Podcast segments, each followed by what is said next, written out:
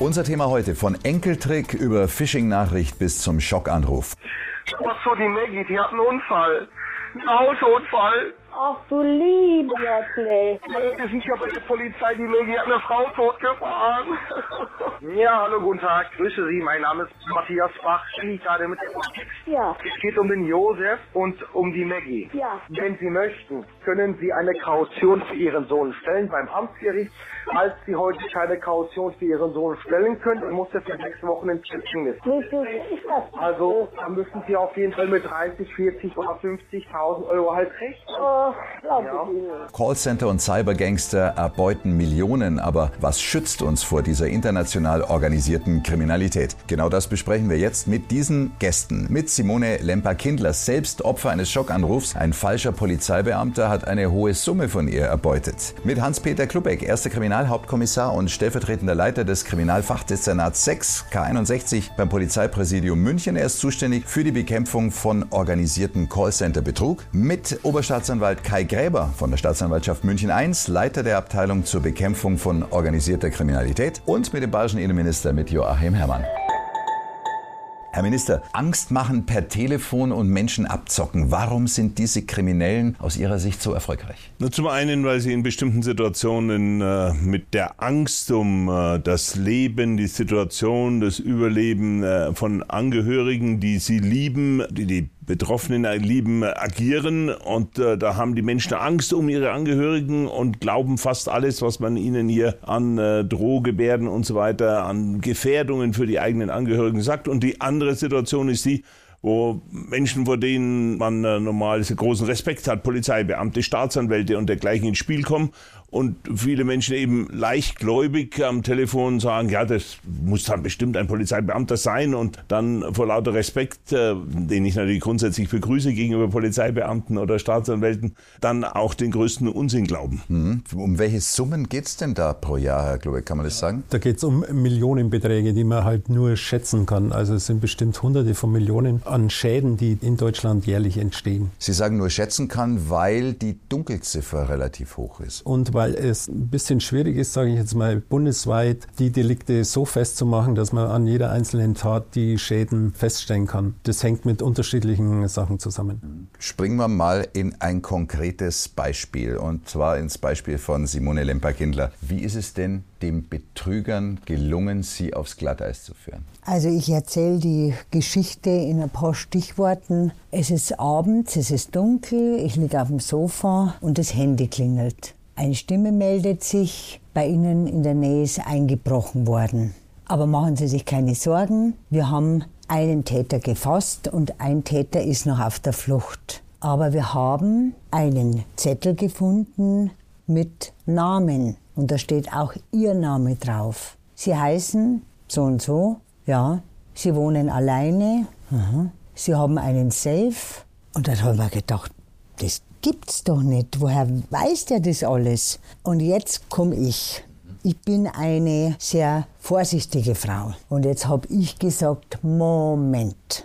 Ich weiß ja gar nicht, ob das alles stimmt, was Sie mir da erzählen. Ich weiß ja gar nicht, ob Sie von der Polizei sind. Und dann sagt er, sehr gut, dass Sie so skeptisch sind. Vollkommen richtig.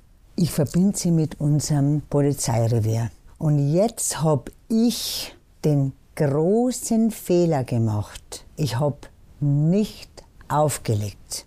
Im Gegenteil, ich war mir sicher, ich war ja toll, ich habe ja nachgefragt, ich war ja skeptisch Ja. und habe nicht aufgelegt. Und ich kann nur sagen, auflegen, raus aus dem Netz und dann war ich drin. Und dann meldet sich einer, wie wenn Sie bei uns irgendwo auf einer Polizeistelle anrufen mit bayerischem Dialekt. Klare Stimme und sagt, ja, Frau sowieso, alles richtig. Gut, dass Sie skeptisch sind. Der Herr sowieso ist ein langjähriger Polizeibeamter bei uns. Machen Sie sich keine Sorgen. Wir haben auch unten noch Leute stehen zur Beobachtung. Alles hat seine Richtigkeit.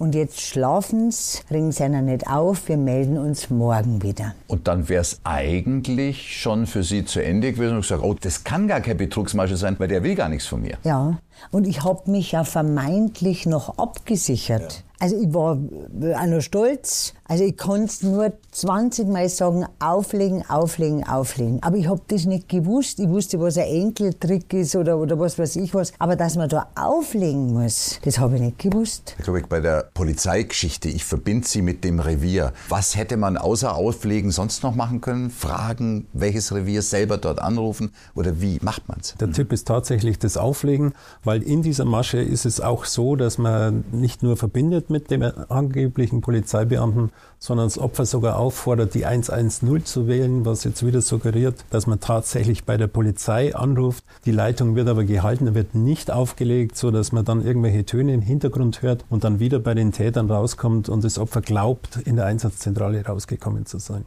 Also nachfragen, welches Revier äh, kann man machen, aber grundsätzliche Tipps sollte es sein, auflegen. Was ist dann, wenn die nochmal anrufen? Könnte ja sein, rufen an und sagen, oh, die Leitung ist abgebrochen. Ja, das haben wir immer wieder mal, dass dann die Täter danach nochmal anrufen und nachfragen, was war denn los, was ist denn los?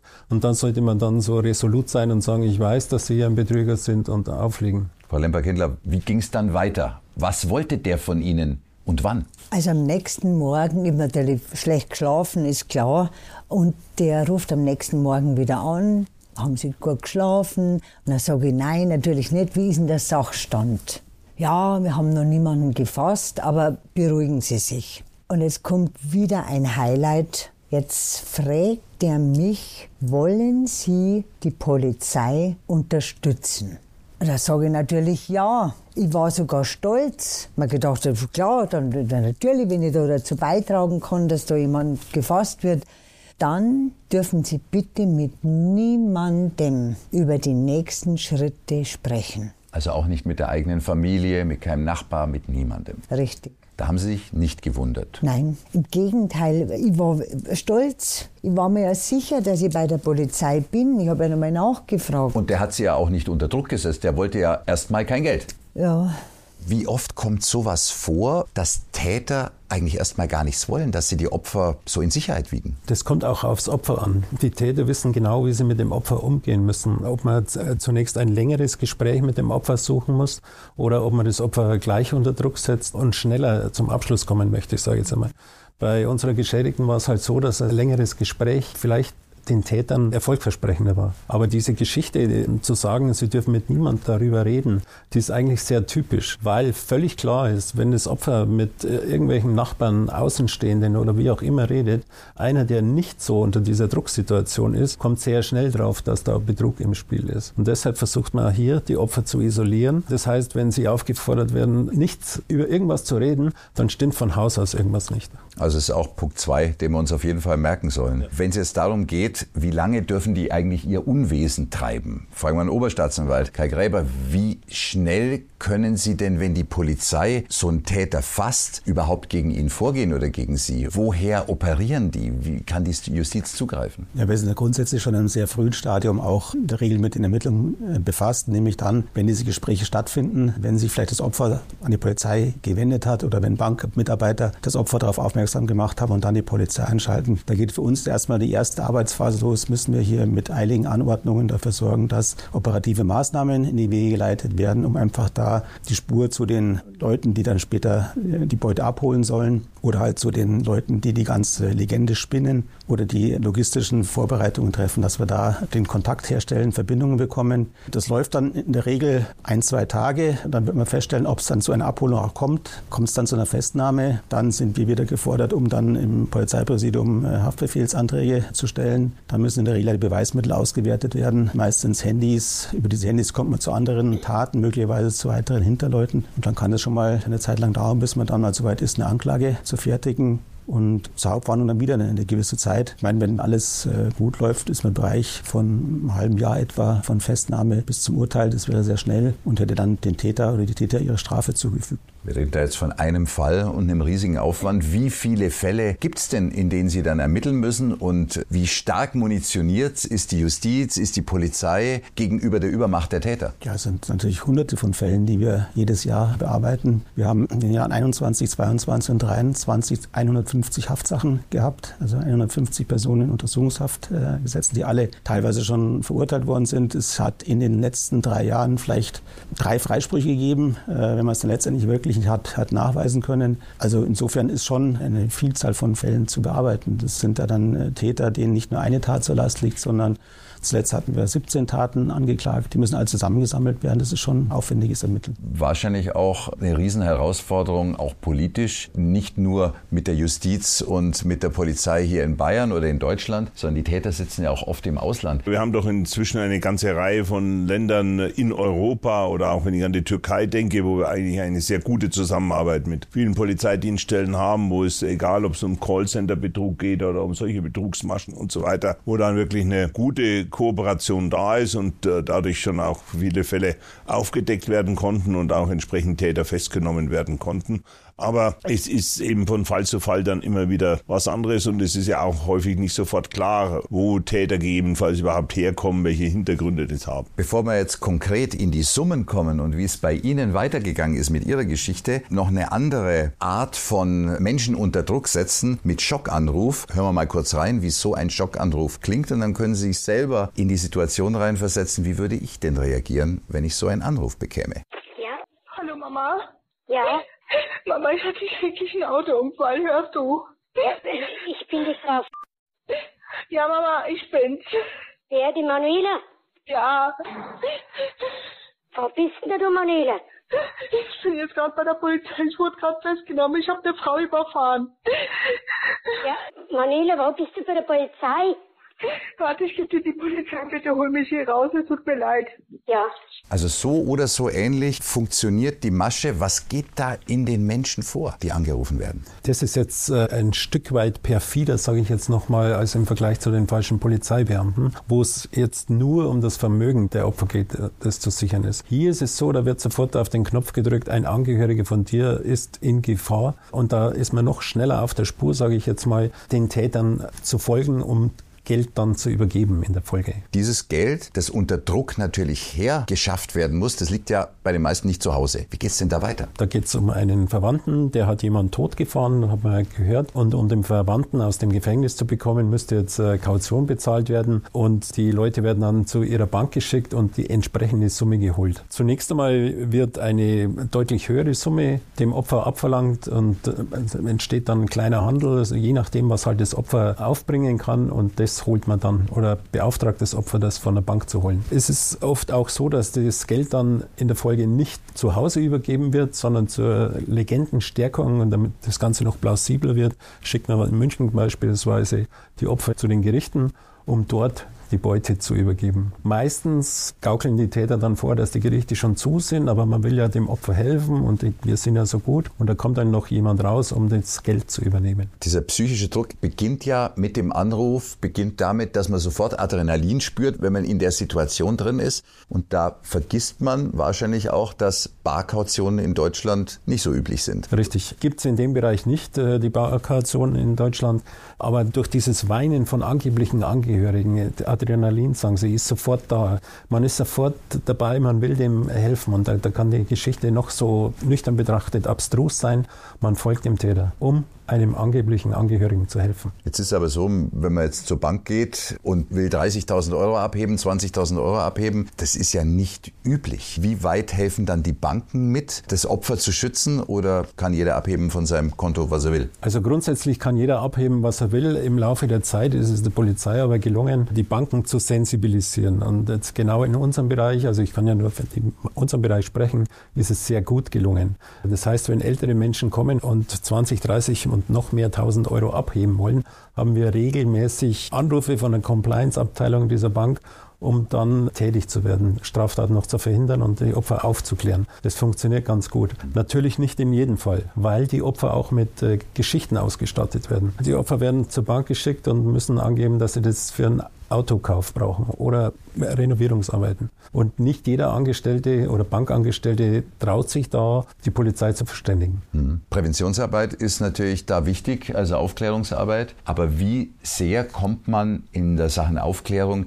überhaupt an die Menschen ran? Weil Aufklärung findet ja in einer Normalsituation statt, während dann die Drucksituation durch Anrufe, durch äh, fingierte Unglücke entsteht. Ja, aber darum ist es ganz wichtig, äh, im, zum Beispiel wie mit der heutigen Sendung, aber natürlich auch bei vielen anderen Gelegenheiten immer wieder den Menschen diese Abläufe zu schildern, dass immer mehr Menschen davon schon mal im Radio gehört haben, dass sie in der Fernsehsendung davon gehört haben, dass darüber gesprochen worden ist. Und dann äh, es halt doch so ist, auch wenn sich Täter immer mal wieder was Neues einfallen lassen, mal wieder eine neue Masche entwickelt wird, aber im Großen und Ganzen sind es doch immer wieder ähnliche Abläufe und wir erleben doch, dass es mehr Menschen inzwischen gibt, die sagen, hoppla, das ist aber jetzt eigentlich genauso, wie ich das neulich mal gehört habe, wie diese Betrüger vorgehen. Und es gibt immer mehr Opfer, die erfreulicherweise hellhörig werden, die skeptisch werden. Und ich habe ja im vergangenen Jahr auch extra eine ältere Dame, 100 Jahre alt, auszeichnen dürfen mit der Medaille der Sicherheit, die im Alter von 100 Jahren rechtzeitig gemerkt hat,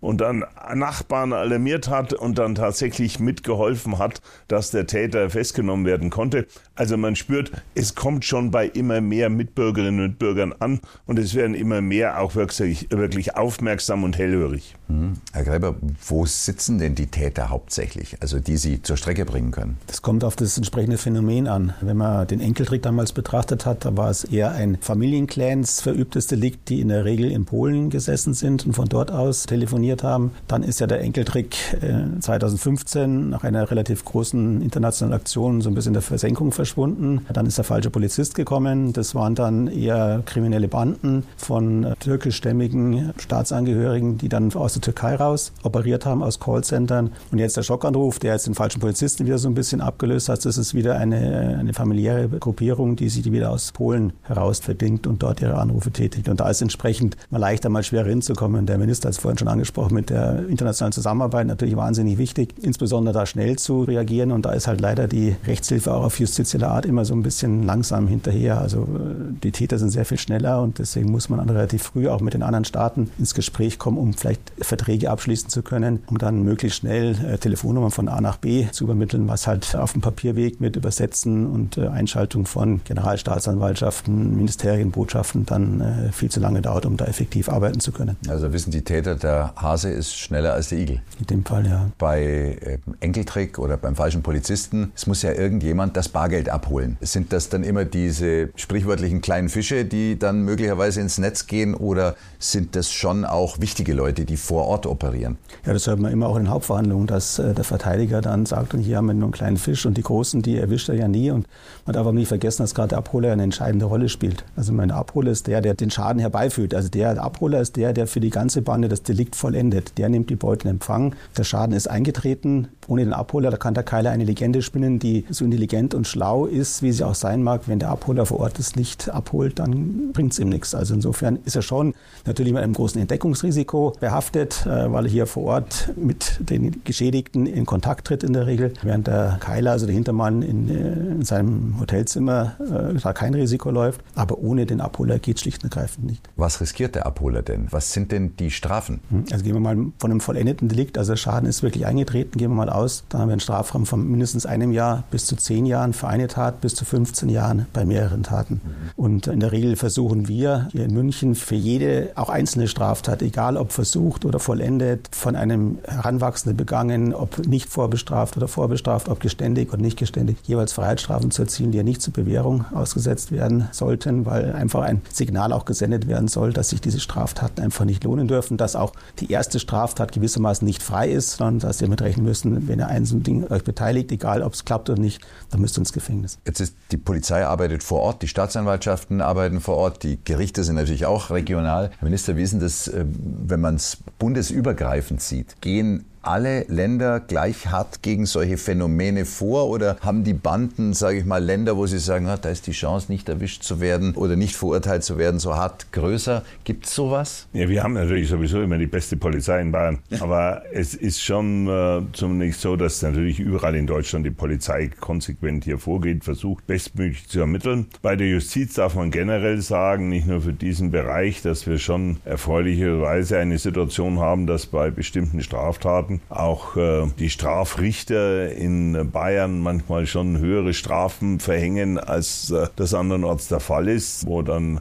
gerade wie äh, vom Herrn Staatsanwalt gerade angesprochen, manchmal da zu viel Mitleid für einen noch nicht ganz volljährigen Täter beispielsweise da ist oder für den Ersttäter und dergleichen mehr. Wenn man sieht, dass es sich in den allermeisten Fällen aber doch um Bandenkriminalität handelt, dass das aus einem organisierten äh, Bereich heraus geschieht und äh, nicht ein Einzeltäter, der es plötzlich völlig frei für sich erfindet, dann ist es einfach richtig, dass da harte Strafen verhängt werden. Und da bin ich schon sehr dankbar, dass das in der bayerischen Justiz auch sehr konsequent gemacht wird. Mhm. Frau Lemper-Kindler, jetzt sind wir bei Ihnen. Noch ist Ihnen nichts passiert in der Geschichte. Noch sind Sie in Sicherheit. Zumindest Sie wähnen sich in Sicherheit. Wann hat der Täter Geld von Ihnen gewollt? Er hat mich dann sehr höflich gefragt, haben Sie Geld in der Wohnung?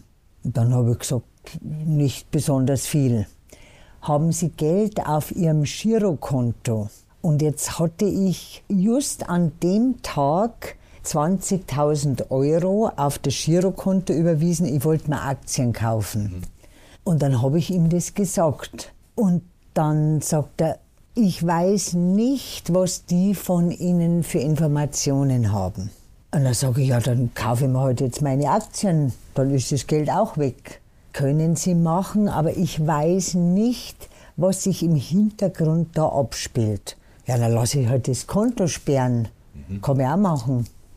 Ich kann Ihnen nur den Tipp geben, nehmen Sie es runter und bringen Sie es in Sicherheit. Aber ich kann Sie zu nichts zwingen. Der hat immer so vernünftig gesprochen.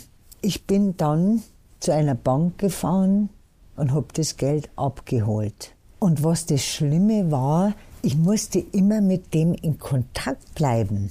Das hat er Ihnen vorher gesagt. Dass Nicht auflegen, äh, legen Sie das Handy auf dem Beifahrersitz, wenn Sie da zu der Bank fahren. Der ganze Weg? Der, der ganze Weg. Mit dem Täter ja, am Telefon. Aber ich habe ja gemeint, ich unterstütze die Polizei. Entschuldigung, ich habe mir gedacht, vielleicht äh, ist da irgendwas. Also ich habe mich ja noch stolz gefühlt. Mhm. Natürlich mache ich das, wenn der das sagt. Und bei meiner Bank habe ich 20.000 ohne jegliche Nachfrage bekommen. Es ist aber schon zwei, drei Jahre bei mir her. Aber die haben nie, da hat nicht mal einer nichts, gezuckt und so? Gar nichts. Mhm. Ja, dann bin ich heimgefahren und hat alles geklappt, hat alles geklappt, ja. Und dann geht's weiter. Haben Sie Schmuck in der Wohnung? Und dann sage ich, ja, natürlich habe ich Schmuck in der Wohnung. Ich rate Ihnen, bringen Sie auch diesen in Sicherheit. Dann habe ich gesagt, ja, ich lasse halt das Schloss auswechseln, das ist ja alles kein Problem. Ja, wir wissen nicht, wie lange das dauert. Ich kann Ihnen nur einen Vorschlag machen. Mhm. Ich habe natürlich auch dann das ein oder andere Schmuckstück in einen Beutel getan. Und dann sagt er ja, also es geht jetzt wie folgt weiter. Ein Taxi wird bei Ihnen vorfahren und ich rufe Sie aber vorher an, wenn das Taxi da ist. Und dann gehen sie runter, steigen ein und ich bin ja immer am Telefon bei ihnen. Und das Taxi sollte sie dann zur Polizei fahren? Nein, das Taxi war ein angeblicher Polizist im Zivil und der hat mein Geld und meinen Schmuck entgegengenommen, um diesen dann aufs Polizeipräsidium zu fahren, damit es in Sicherheit ist. Also halt, wenn ich drüber nachdenke, das darf man gar keinem erzählen. Aber es ist furchtbar.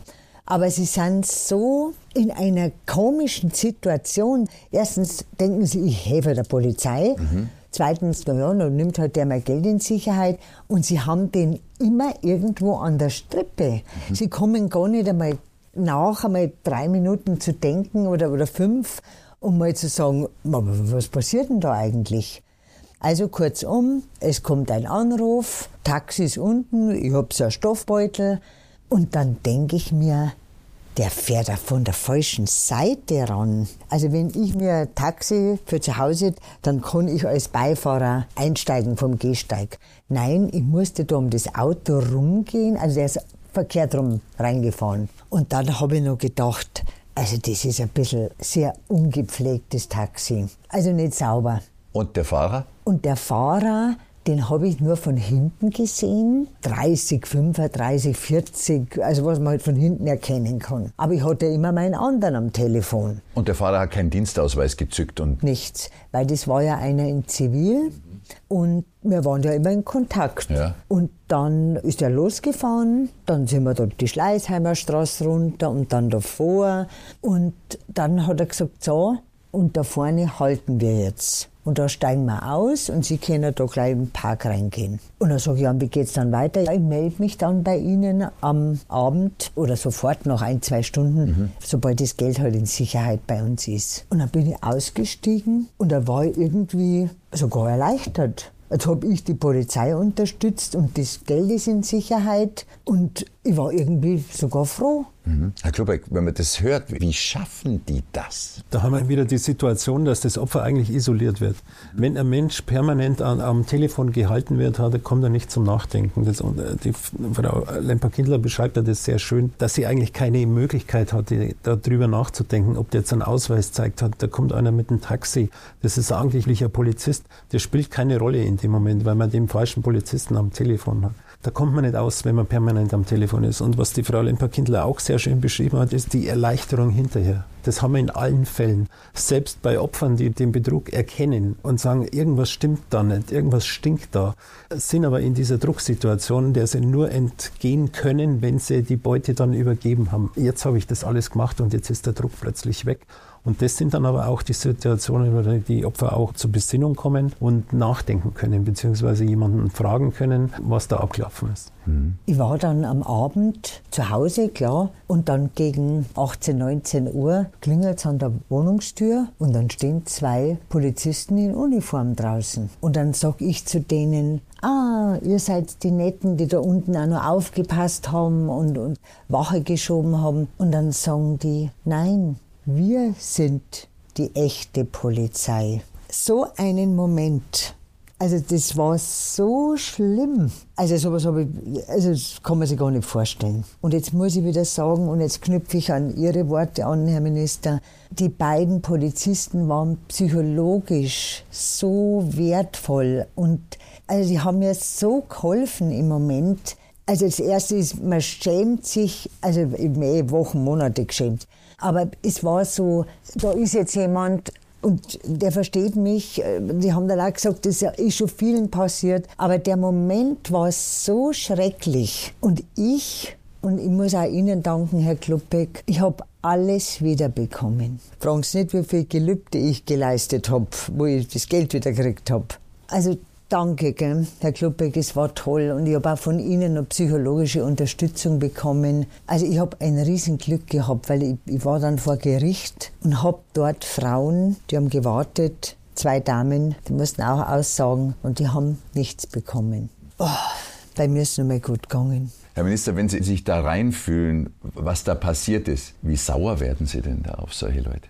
Ganz generell natürlich unglaublich gemein, hinterfotzig, unverschämt, äh, wie da eben solche Täter jetzt schon seit Jahren die Gutgläubigkeit, die Unbedarftheit mancher Mitbürgerinnen und Mitbürger ausnutzen und die da um ihr Geld betrügen. Das ist unglaublich und deswegen betreiben wir ja schon auch mit großem Engagement diese Fahndungsmaßnahmen, die Aufklärung, um die Bevölkerung möglichst zu warnen und äh, dann die intensive Ermittlung natürlich auch von Tätern, um die hinter Gittern zu bringen. Das ist das, wo wir konsequent reagieren müssen und äh, ja, einerseits schon mit zunehmendem Aufklärungserfolg, aber leider ist es schon umgekehrt auch so, wenn man insgesamt die Zahl der Straftaten sieht, äh, es wird ja nicht weniger, sondern es versuchen immer mehr mit zum Teil dann immer wieder neuen Varianten. Äh, leider finden sie auch jedes Jahr wieder neue Opfer. Können Sie sich erklären, warum, obwohl die Aufklärung, obwohl es im, im Fernsehen, im Radio darüber geredet wird, in der Zeitung liest man, wieso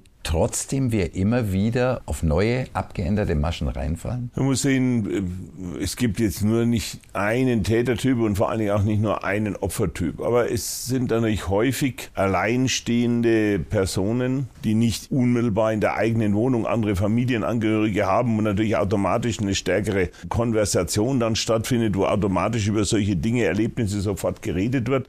Das heißt, es wird natürlich ganz gezielt in der Regel ausgesucht, jemand zu finden, von dem man weiß, der ist allein der denkt da allein vor sich hin dann, hat dann diese große Besorgnis zum Beispiel um Angehörige oder um sein Geld oder um das eigene Leib und Leben und so weiter. Und das wird eben ganz gezielt angesetzt mit äh, natürlich auch bestimmter psychologischer Masche. Das ist kein Kraut gewachsen. Es ist ja gut, wenn Menschen nicht in erster Linie von jedem Menschen, mit dem sie Kontakt haben, gleich das Schlimmste annehmen. Ja, das ist ja im Prinzip auch richtig so. Aber dann diese notwendige Vorsicht walten zu lassen, das ist wichtig, ja, und darum können wir nicht anders als bei jeder Gelegenheit immer wieder darauf hinweisen. Hm, es gibt noch eine Stufe fieser. Jetzt ist man eh schon in großer Not, weil man einen lieben Menschen verloren hat, schaltet eine Todesanzeige, war bei der Trauerfeier und dann klingelt das Telefon. Hallo? Ja, hi, hier ist Josef. Moment, wer ist das? Was so, die Maggie, die hat einen Unfall. Er? Maggie, ein Autounfall. Ach du liebe Josef. Kannst du mal bitte mit den Polizisten sprechen? Was, wen kann ich sprechen? Wir sind ja bei der Polizei, die Maggie hat eine Frau totgefahren. Ach du liebe Josef. Wen was Nachrichten? Ja, hallo, guten Tag, grüße Sie, mein Name ist Matthias Bach, spreche ich gerade mit der Polizei. Ja, Guten Tag, es geht um den Josef und um die Maggie. ja, Die hatten leider gerade einen schweren Verkehrsunfall. Sind Sie die Mutter vom Josef? ja. Gut, wunderbar, Gott sei Dank haben wir Sie erreicht. Jetzt ist er aber Frau Schut. Da haben wir noch einen Mann beerdigt. Ja, das habe ich mitbekommen, Frau und auch mein herzliches Beileid.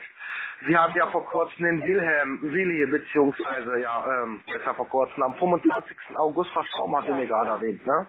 Mein herzliches Beileid erstmal, Frau Tix, ja? Da gibt es jetzt seit einigen Wochen, Monaten äh, ganz eine äh, fiese Masche, noch eins draufgesetzt zu dem üblichen Schockanrufen. Da ist es so, da kundschaften die Täter tatsächlich aus, äh, was gibt es an Todesanzeigen in einem bestimmten Bereich, äh, den man abgrasen möchte und sucht sich nach diesen Todesanzeigen die Opfer aus. Das heißt, es muss ein älterer Ehepartner gestorben sein, dann hat man schon mal die Personalien vom Opfer, die kompletten Personalien. Meistens sind in diesen Todesanzeigen dann auch die Kinder, Enkelkinder oder was auch immer mit namentlich genannt als trauernde Leute.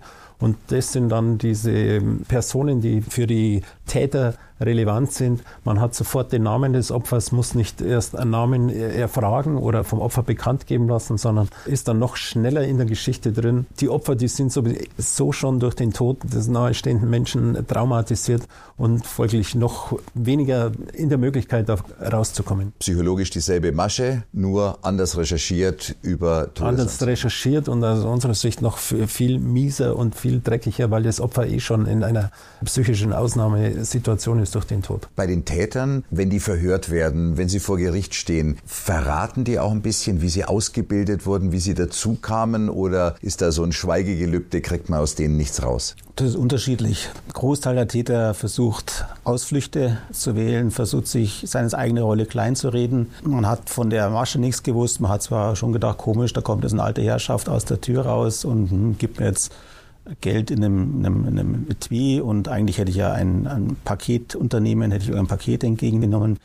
Ich habe auch nicht gewusst, dass ich als falscher Polizist auftreten sollte, sondern mein, komisch war schon, aber so im Genauen habe ich es nicht überrissen. Also der Täter, der wirklich mal gesagt hat, ja, so war's und das ist mies und äh, wirklich eine ehrliche Entschuldigung, nicht bloß ein Lippenbekenntnis, wo ich dann tatsächlich auch in der Sitzung immer wütend werde, äh, wenn dann die Leute da sitzen und dann sich so eine Entschuldigung rauswürgen, weil der Verteidiger hinten auf die Schulter geklopft hat, mein Mandant will noch was sagen. Den Täter, der wirklich mal richtig Schuldeinsicht und Reue gezeigt hätte, äh, die sind nur ein ganz gering an der Zahl. Herr Kleber, haben Sie als Staatsanwalt den Eindruck, dass die Täter auch geschult werden, dass die genau wissen, was sie dann abrufen, wenn sie gefasst werden? Also es gibt äh, natürlich eine Strategie, was man erzählen muss, wenn man, wenn man festgenommen werden soll. Wir hatten jetzt eine Welle von Schockanruf-Abholern, die äh, über eine Plattform OLX in Polen, vergleichbar etwa eBay Kleinanzeigen bei uns, angeworben worden sind, die sind schon dementsprechend präpariert worden sind, äh, zu sagen, ich habe gedacht, ich bin hier ein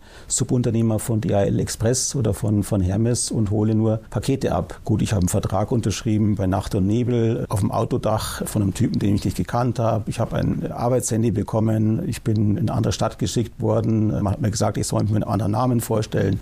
Aber trotzdem habe ich halt dran gedacht, dass ich ein Paket abholen werde. Dahingehend werden die schon präpariert. Frau Limmer-Kinder, wann sind Sie denn eigentlich zur Polizei gegangen oder war das ein Zufall, dass die beiden Polizisten dann bei Ihnen vor der Tür gestanden sind? Es ist eine ganz tolle Geschichte. Irgendwie habt ihr meinen Taxifahrer in Verdacht gehabt.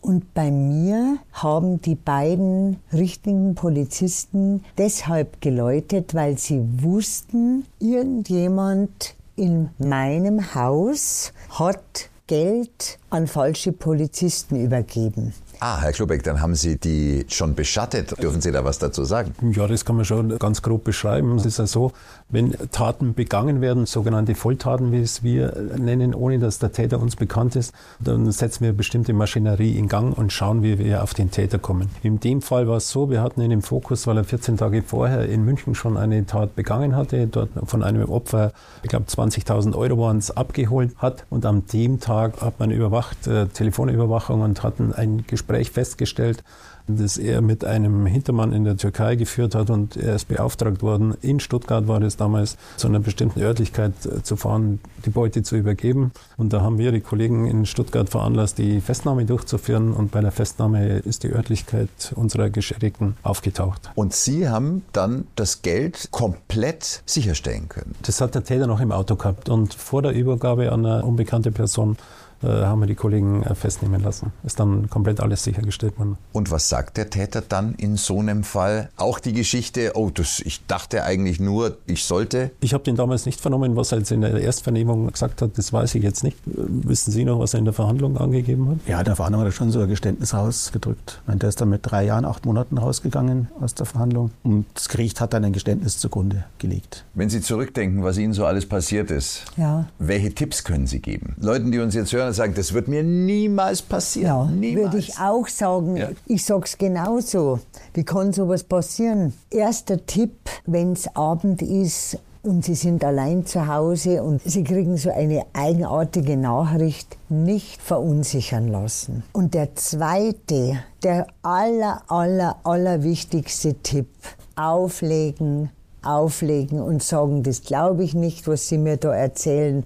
Ich rufe jetzt selbst auf meinem Festnetz die Polizei an. Das ist das Aller, Allerwichtigste. Und natürlich, wir sind alle Menschen und, und dann kommt so eine, eine eigenartige, schreckliche Nachricht da darf man sich einfach nicht verunsichern lassen. Da muss man sagen, habe ich jetzt gehört, habe ich vernommen, jetzt rufe ich bei der Polizei an. Und was das, äh, den Umgang mit dem Geld anbetrifft, darf man schon nochmal ganz allgemein sagen. Erstens, Polizei wird weder in Bayern noch in anderen deutschen Ländern jemals jemanden ermuntern, Bargeld von einem Konto abzuheben, um es dadurch in Sicherheit zu bringen. Das ist schlichtweg unvorstellbar, dass ein Staatsanwalt oder ein Polizist äh, ernsthaft äh, das einem Bürger als Sicherheit Sicherungsmaßnahme sagt. Das ist absolut äh, unsinnig. Da müssen alle Alarmglocken schrillen, wenn einer auch mit das noch so sanfte äh, diese Idee jemand nahebringt. Es ist einfach abwegig. Und wie vorhin schon angesprochen, wir verlangen auch niemals Barkautionen zum Beispiel, wenn tatsächlich äh, ein Angehöriger einen Unfall verursacht haben sollte.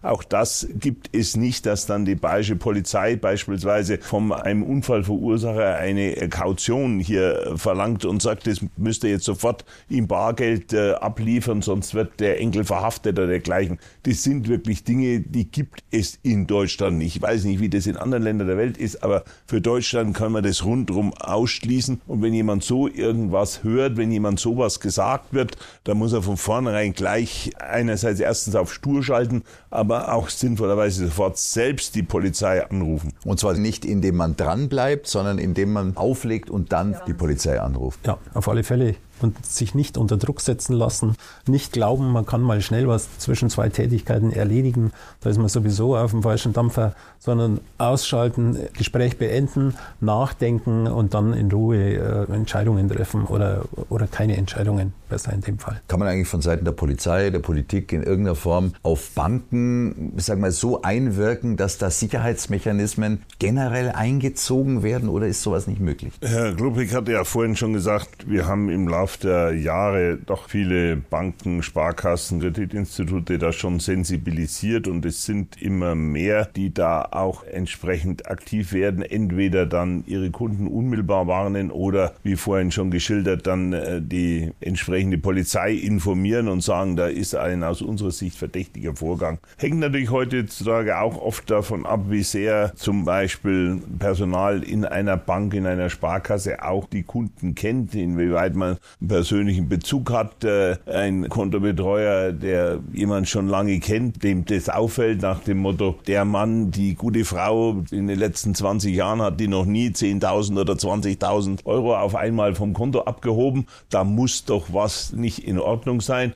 Und andere, vielleicht, da will ich ihm niemanden einen Vorwurf machen, ganz neuer Mitarbeiter, den man überhaupt nicht kennt und so weiter, denkt sich auch nichts dabei. Aber ich glaube schon, und wir haben da viele Ermittlungserfolge inzwischen, die dadurch zustande gekommen sind, dass Bankmitarbeiter aufmerksam waren und entweder das Opfer oder die Polizei entsprechend auch direkt darauf angesprochen haben. Also wir haben da schon deutliche Fortschritte, aber ich wünsche mir in der Tat, dass es noch aufmerksamer verfolgt wird. Gibt es noch eine Masche, über die wir noch nicht gesprochen haben, wo Sie sagen, ist vielleicht noch nicht so bekannt, aber ist im Kommen, wo wir warnen können? Also was, was jetzt diesen organisierten Callcenter-Betrug angeht, mit diesen großen Strukturen, die dahinter stecken, eher nicht. Grundsätzlich ist es natürlich schon so, dass gerade auf dem elektronischen Internetmarkt alles ausprobiert wird, was geht. SMS verschicken, äh, Phishing-SMS, Phishing-Mails, Mails, ähm, wo man plötzlich auf anderen Seiten landet. Die Geschichte, Microsoft-Mitarbeiter ruft an und möchte Zugriff haben.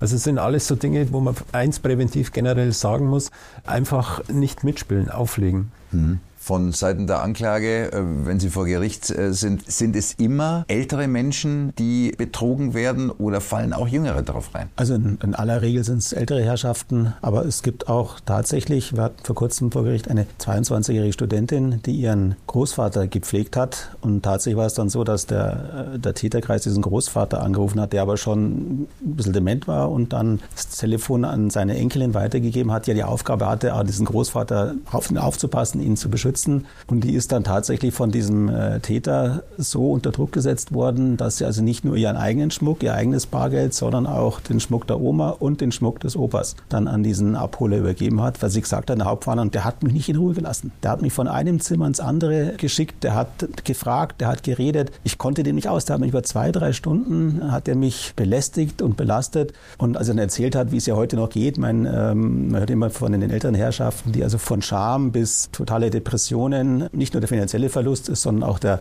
psychische, äh, psychische gesundheitliche Schaden. Wenn man dann so eine 22-jährige Studentin sieht, die sagt, ich traue mich abends nicht mehr raus, ich habe einen Hund, aber ich gehe abends nicht mehr raus, weil ich glaube, dass die wissen, wo ich wohne, habe keine Nacht schlafen, ich habe äh, gehen in Psychotherapie. Ich meine, es ist dann schon sehr bedrückend, äh, wenn man so auch jüngere Damen dann sieht, wo auch dieser Trick diese verheerenden Folgen dann hat. Mhm. Frau Nepakilla, wie geht es Ihnen denn psychisch? Was hat das denn bei Ihnen hinterlassen? Also die ersten Wochen habe ich mich nur geschämt. Und ich habe Gott sei Dank einen starken Charakter. Ich habe mich eigentlich mehr geärgert, wie doof ich war. Aber es hat mich schon mitgenommen, weil diese Täter so dreist sind. Also es hat schon was gemacht mit mir. Es hat bestimmt ein halbes Jahr gedauert. Und heute, ja, also ich habe keine psychischen Schäden davon getragen. Aber es ist schon ein Erlebnis, das ich nicht nochmal haben möchte. Sind Sie misstrauischer jetzt, wenn Sie Menschen anrufen, ja. selbst wenn Sie sagen, mal das Autohaus ja. ist, das irgendwas fragt? Ja, also wenn etwas gut war, dann wenigstens das. Noch, ich bin noch misstrauischer geworden, das stimmt. Herr Klubeck, wie kommen denn die Täter überhaupt in die Situation, dass sie psychologisch so gewitzt sind, dass sie genau wissen, wen sie auf der anderen Seite haben und wie sie es machen sollen? Die Erfahrung macht es einfach, der Täter. Also wir wissen es von Telefonüberwachung, wir haben Keiler, also das sind die Leute, die bei den Opfern anrufen, die sind wirklich schlecht. Aber da macht es halt die Erfahrung. Die müssen halt darauf achten, warum ist es jetzt hier nicht zum Erfolg gekommen und sich anpassen. Und mit der Zeit kriegen die Täter einfach ein Gespür, wie sie mit dem entsprechenden Opfer umgehen. Bei der Frau Lemper-Kindler war es so, da musste man ruhiger reden und vernünftiger reden. Bei anderen Opfern ist es so, da muss man halt anders reden, mehr Druck machen. Also die reine Erfahrung. Und dann, das wissen wir auch aus Sicherstellungen äh, aus der Türkei zum Beispiel, dass äh, Skripte gefertigt werden für neue Keiler oder für Keiler, die einfach abgearbeitet werden. Wenn das kommt, dann das. Nicht jetzt hochkomplex, sondern ganz einfach die Geschichte durchgehen so dass man nichts vergisst, wenn der Keiler jetzt mit dem Opfer telefoniert. Also das ist fast ein Ausbildungsberuf. Ja, Ausbildungsberuf, Learning by Doing, ja. ja. Und die geben Erfahrungen weiter in ihrem Netzwerk? Ja, selbstverständlich. Sie, sie wollen ja mehr Leute haben, die für sie arbeiten. Je mehr Leute sie haben, die die Abschlüsse machen, die die guten Telefonate führen, umso mehr Geld verdient die Organisation, verdienen die Täter. Und von Seiten der Staatsanwaltschaft schon mal eine komplette Organisation hochgenommen? Das ist natürlich schwer zu überschauen, wie eine komplette Organisation aussieht. Ähm, aber wir haben natürlich schon durchaus beachtliche Erfolge im Ausland in diesen Callcenter-Betrugsfällen erzielt. Jetzt erst vor ein paar Wochen ein Callcenter im Libanon zerschlagen können. Dank der, kann ich an der Stelle mal sagen, hervorragende Zusammenarbeit mit der ermittelnden Polizeidienststelle. Also wir kommen dann schon auch mal an die Hintermänner an. Wir auch in der Türkei sind in den letzten Jahren äh, mindestens drei Callcenter zerschlagen worden. Aber das geht halt auch nur mit Hilfe hier unserer Polizei und den dortigen Polizeibeamten. Aber dass der Libanon da so aktiv dabei ist, ich meine, so weit außerhalb der EU, stellt man sich jetzt so als Außenstehender nicht so vor. Ja, tatsächlich. Also das ist äh, für uns auch eine schöne Überraschung, dass sie vor allem sehr schnell reagiert haben. Jetzt äh, sitzen da ja, ich glaube, acht oder neun Beschuldigte in Untersuchungshaft. Zwei davon sind deutsche Staatsangehörige, die wir äh, versuchen ausgeliefert zu bekommen. Das ist jetzt etwas langwieriger Prozess, weil die dann der Auslieferung sich widersetzen können oder nicht. Ähm, da muss man gucken. Dann haben sie vom Libanon aus ja telefoniert. Das heißt, sie haben auch auf libanesischem Gebiet Straftaten begangen, haben ein eigenes Strafverfahren, was sie führen werden. Also es wird wohl noch ein bisschen dauern, aber wir bleiben das sicher dran und versuchen, die hier nach, nach Deutschland zu bekommen, um auch mal so einen Keiler hier äh, vor Gericht zu stellen. Hm. Also Fakt ist auf jeden Fall, Justiz ist dahinter, äh, die Polizei ist dahinter. In Ihrem Fall, äh, die Opfer sind Gott froh, dass es gut ausgegangen ist, auch wenn es wahrscheinlich prozentual nicht so oft gut ausgeht. Das kommt darauf an, was sieht man als Erfolgsfall. Also Tatsache ist, dass die Täter zu viel Geld machen und das meiste Geld ins Ausland abfließt. Das ist tatsächlich so. Dass wir jemanden auf frischer Tat festnehmen und die Tat dann letztendlich verhindern können oder wie es in dem Fall ist, einen Täter, der schon Straftaten begangen hat, festnehmen können, das passiert öfter. Aber auch in dem Fall war es so, dass die Beute, die er vorher gemacht hat, schon im Ausland war. Also wenn wir dem Täter auf die Spur kommen, ist es meistens so, dass das Geld schon weg ist, mhm. weil schon Taten passiert worden sind. Also Herr Minister, dann ist was noch zu tun in Sachen Prävention oder in Sachen Aufklärung oder Aufrüstung der Polizei? Die Bayerische Polizei ist für diese Konstellation, denke ich, auch technisch soweit gut ausgestattet. Wichtig äh, ist weiterhin, dass wir die Polizei weiter personell stärken. Übrigens die Justiz auch, weil für alles, was erfolgreich ermittelt wird, muss dann möglichst schnell auch ein Justizverfahren stattfinden können. Aber das Entscheidende ist in der Tat, wir wollen die Prävention noch weiter verstärken. Wir müssen ständig in die Öffentlichkeit gehen. Es ist wichtig, die Menschen davor zu warnen und darum bin ich dankbar für jeden Zeitungsartikel, der über diese Dinge geschrieben wird, auch wenn es manche Zeitung schon dreimal geschrieben hat. Es ist wichtig, dass wieder ein neuer Artikel erscheint, dass es wieder mal wieder jemand liest, dass wir das ins Fernsehen bringen, dass wir das in einen Hörfunk bringen und die Menschen immer wieder über solche Dinge, gerade auch wenn es ganz neue Entwicklungen gibt, wie wir heute auch äh, gehört haben, dass so etwas immer wieder ins Bewusstsein der Bevölkerung kommt. Und dann hoffe ich auf weiter große Ermittlungserfolge, die dann auch abschrecken, weil sich rumspricht, äh, ja, das Risiko in Bayern sowas zu machen ist besonders hoch. Da landet man mit überdurchschnittlicher Wahrscheinlichkeit dann hinter Gittern. Und dann hoffen wir, dass möglichst viele Menschen, wenn sie schon in so eine Lage kommen, dass ihnen geholfen werden kann, dass sie das Geld zurückbekommen. Frau Lemper-Kindler, vielen Dank vor allem Ihnen, dass Sie so offen und ehrlich darüber gesprochen haben, über Ihr Erlebnis, das zwar ein Happy End hatte, aber dazwischen doch eine sehr enge Geschichte war. Vielen herzlichen Dank an die Runde. Gerne. Das war Let's Talk Innenpolitik mit Joachim Herrmann zum Thema Schockanrufe. Mit Simone Lemper-Kindler, selbst ein Opfer dieser miesen Masche. Mit Hans-Peter Kluppeck, erster Kriminalhauptkommissar beim Polizeipräsidium München, zuständig für die Bekämpfung von organisierten Callcenter-Betrug. Und mit Oberstaatsanwalt Kai Gräber, Leiter der Abteilung zur Bekämpfung organisierter Kriminalität bei der Staatsanwaltschaft München I. Updates rund um alle Themen aus dem Bayerischen Staatsministerium des Inneren für Sport und Integration bekommen Sie auf den Social Media Kanälen auf Instagram und X, vormeist Twitter, unter bei STMI oder auf Facebook unter dem Suchbegriff Bayerisches Innenministerium. So bleiben Sie immer auf dem Laufenden. Bis zur nächsten Folge von Let's Talk Innenpolitik mit Joachim Herrmann. Ihnen eine schöne Zeit.